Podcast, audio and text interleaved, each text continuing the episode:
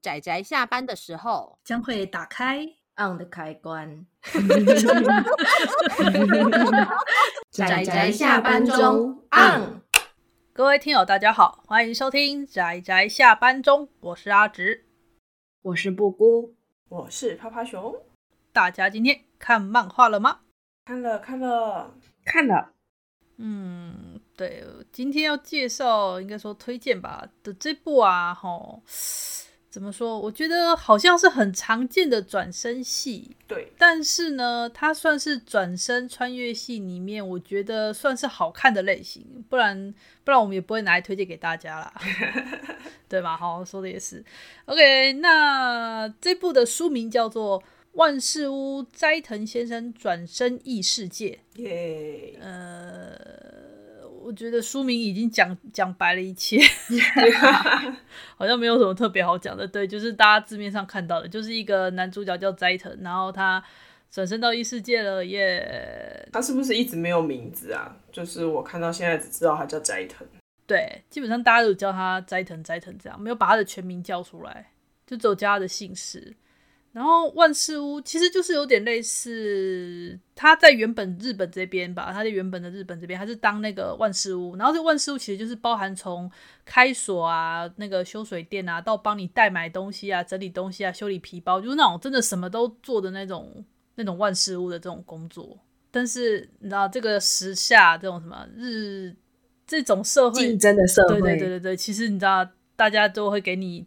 就有点像是什么都会，什么都做，但什么都不精，所以导致他搞得好像很多可以替代的人一样，所以他就是在职场霸凌中活下来的一个，该说精神坚强吗？还是有 PTSD 的这种社畜？对，然后他还是很努力的一直工作这样子，然后某天就。对，转身到异世界了。其实他故事第一集的开始啊，就是没有那种大家常见的什么哦车祸怎么样，他但他一开始就直接在异世界的故事，就是他已经有了他的好伙伴，然后他就一个一个介绍他身边的伙伴，用单元短片的方式。对，对他故事一开始的话，他算是短片单回剧，然后一开始就是主角他已经是团队里面的那个算是核心，就是一员了。嗯然后他那个团队是算是四人小队，包含他在内，就是一个坦直的战士，然后一个老先老老先生的魔法师，对，再来是一个也是法术值，有点算是具有治疗能力的，他是月光妖精，对妖精，对，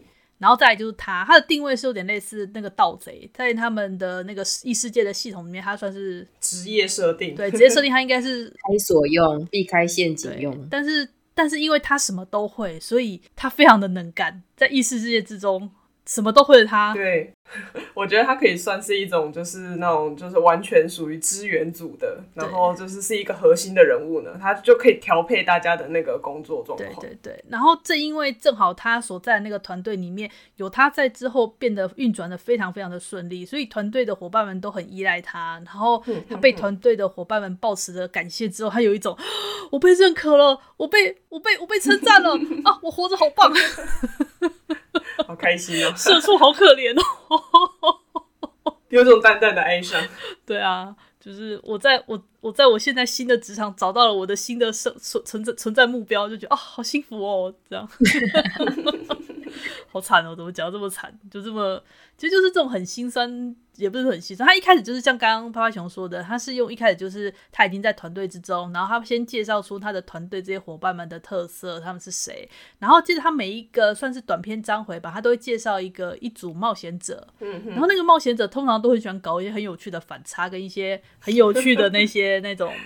就是设定，然后里面真的出现很多的角色哦，然后偶尔就会跟我们的主角主角在在这个团队就是有一点点互动，然后差不多这样子的模式吧，持续了一集到两集左右，然后故事才开始切入了核心的主线剧情，然后切入主线剧情之后，才让人发现到说，哇，这些原本看起来好像很荒唐，然后很搞笑的这种具有反差型的角色，但实际上他们本身却有一些还蛮。亮点吗？呃，该说可歌可泣吗？的过去，可歌可泣，也也是可以啦。对啊，我我觉得这种反差的效果做得很好，就是他一开始就是不拖泥带水，就直接告诉你就就是哎，我们这位主角斋藤现在已经到异世界了，而且在这里混得不错。然后再就是哎，异世界的各式各样的冒险者们都是非常的有特色，相当的具有令人印象深刻的家伙们。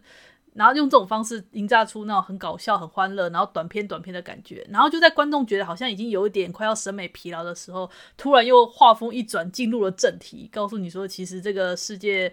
怎么讲？你以为那个团队上那个色老头疯癫的色老头超健忘的家伙，他的健忘其实是有很真正严肃的意涵在的。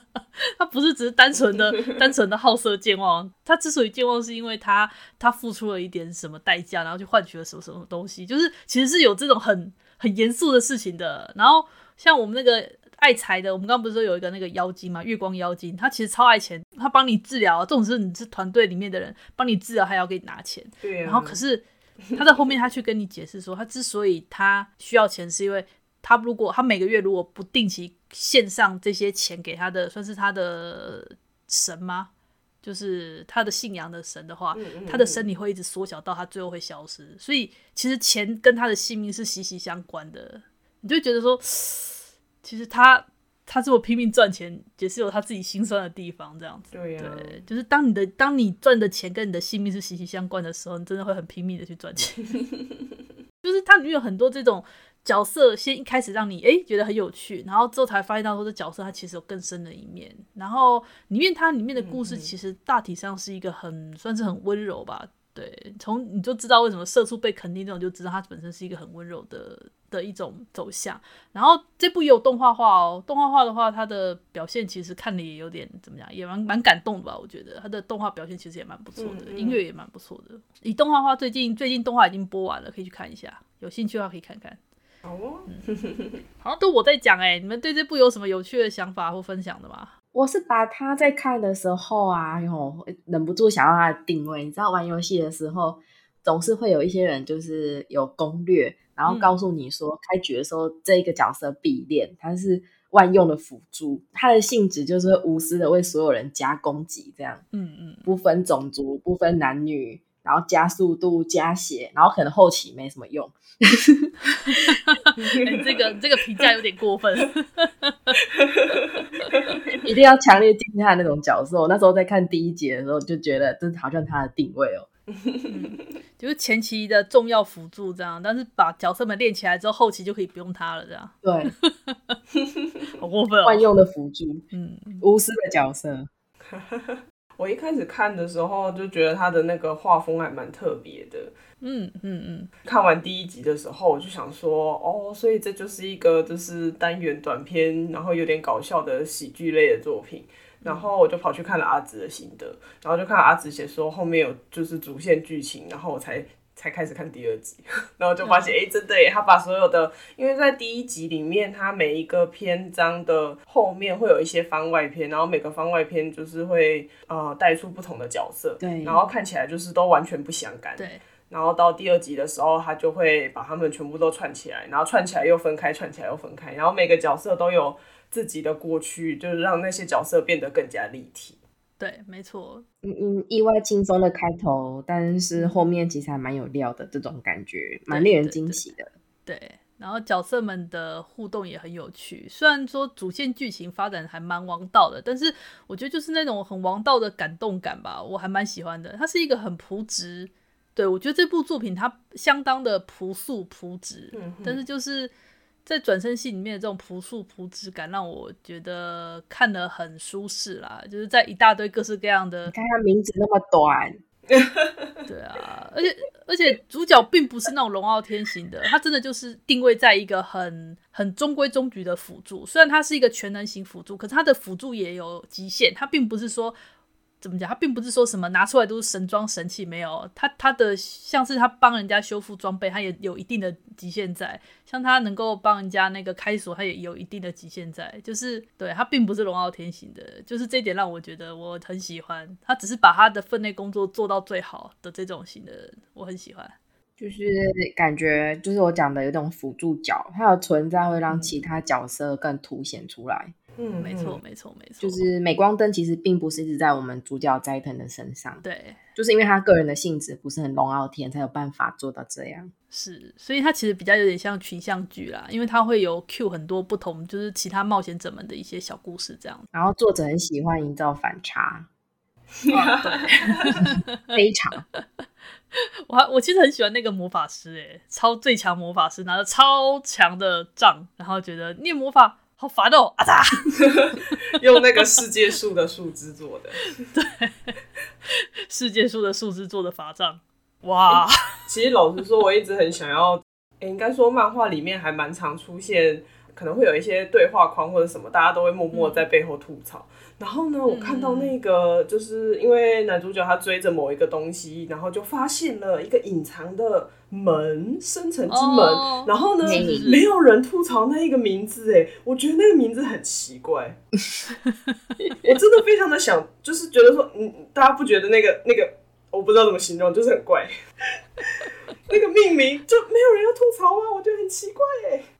因为那个世界约定成熟的关系吧，所以大家就默默的就认了。虽然以我们读者第三视角就很想吐槽，我觉得作者也是故意的。作者就是来等你们读者来吐槽这一点，然后当读者发现里面角色都没人要吐槽时，就会很痛苦。为什么你们都不吐槽那个？对 对，我觉得那个名字真的超诡异的。我觉得这是作者的趣味吧。我觉得作者他是一个也让我蛮有好感的作者，对他的处理方式也让我很有好感。哦，对啊，这个作者他之前有一些作品，然后其实我有稍微看过那个脱皮吧龙崎同学，就是他是 也是蛮有趣的，可是我觉得严格来说应该是比这部更怪的一个作品，就是怪怪的。我觉得他脑洞有问题，嗯，电波有点怪怪的，对。他的画风的笔触感，其实我还蛮喜欢的。就他在画这些奇幻背景下，虽然看起来是比较细，然后比较潦草的感觉吧，可是他所带出来的笔触感其实也不错。我对啊，因为我觉得看起来有点像铅笔嘛。对对对对对，就是比较潦草的这种风格吧。但也有人会觉得完考度不够高，可能是因为画面都偏白的关系，不够黑，就是有点灰灰的感觉吧。对对对对对，所以会有这种会有这种感觉。画面见仁见智啦，有人可能就会超喜欢这种笔触感的，那有人会觉得说好像太潦草了，看的有点乱。但是我觉得能够被动画化，代表它有一定的潜力在吧。虽然我觉得现在这个世道动画化好像不太 欸欸、啊，对不起对不起，我有点爆言了。然后另外我还蛮想吐槽，就是那个国家公认的勇者，那三个根本是来乱的吧？啊，哇哦！我觉得国家公认勇者很好笑哎，就是那种。一个笨蛋，真的。与其说勇者，我觉得重点是国家，对，还是国家公认的，而且他们好选出来的方式好随便哦。然后最后搞得像偶像经营一样，还有实况，这我觉得很有道理耶，很有道理吗？对呀、啊，不然哪一个还完全合理化？就是为什么一个国家会选一个十五六岁的人当勇者，然后去打魔王？这本来就是一个很诡异的设定，然后就有很多作品就是。用各种不同的方式去解释哦，我超喜欢看这个的。就可能它是一种解释方式，然后还有别的作品会提出不同的解释方式，只要合理，我就觉得超开心的。但是我想吐槽的是，他们国家的国王跟大臣才是强到爆炸吧？后来还有那个他们家后来新来的将军，是啊，我要怎么吐槽 那个？哎、欸，那个他们是不是还加了一个啊？你吐啊？你爆雷了？你爆雷了？我刚刚刻意不想讲的，他、哦、后来变成那个，没有我刚。我刚刚其实，其实我这个可以事后剪掉，因为其实我单纯的只是想问，因为他那个脸常常改来改去，我其实搞不清楚到底是两个人还是三个人。就是因为他们那叫国王超强的啊，后来虽然他们推出了勇者，但后来实际上都是国王自己跑去把事情摆平掉。我好喜欢他的态度。老实说，我一直以为就是国家公认的勇者跟就是我们刚刚说的那个国王跟大臣他们是分开的，原来是同一 同一个国家哦。哎、欸，是等等等等，他们是不同国家的吗？我我我我不确定。哎、欸，完了，我也不确定。糟糕，印象中还是这就是这就是愉快的地方。有可能是同个国家，不知道。然后就发现，其实里面登场的那些配角们啊，后来就发现，哎、欸，其实互相认识，哎，就可能因为有什么姻缘的关系，然后说啊，原来是你呀、啊，这样子的那种对话，我觉得也蛮好玩的，人际关系链。对啊，然后还有那个矮人，也是也是一个亮，就我我个人觉得那个矮人是个亮点啦，嗯、就我蛮喜欢那个矮人的，嗯、他蛮蛮好玩的。看起来很愉快。嗯，算是我觉得可以看一看的，就是穿越转身类作品。在很多这种看腻了龙傲天啊，或者是看腻了那种单一角色的那种升级流故事的人吧，想看看一点不一样的话，我觉得这部还不错。它算是偏温和，然后偏治愈系的这种，而且有点搞笑，对，轻松搞笑的小品作，我觉得还蛮不错的。大家如果看那些一般常见的怎么讲王道系的异世界转生，看到有点审美疲劳的话，可以试试看这一部辅助型主角。没错，没错，没错。那动画的话，其实大家也可以去看一下，也是做的很不错，做的感觉挺不赖的一部动画。嗯，虽然也没有特别爆红起来啦，但是我觉得就是有稍微有点话题性的状况这样子。嗯嗯嗯。OK，那关于这一部我们的万事屋斋藤先生转身异世界，有什么还要再补充的地方吗？没有啦，没有，没有了哈。OK。好了，那我们今天关于这部漫画的推荐就到这里了，谢谢大家的收听，我们就下次再见了，拜拜，拜拜，拜拜。啊，上班，工作啦，我不要工作，下班了，回去回去工作喽。好，那就先从万事屋，这念斋还是起啊？斋藤吗？斋藤，斋藤。斋藤先生转世异世界开始，转身异世界开始哈，好长的名字呢，应该还好，算中等啊。对了，算短了啦，真的。OK，那我开始喽。好的，好。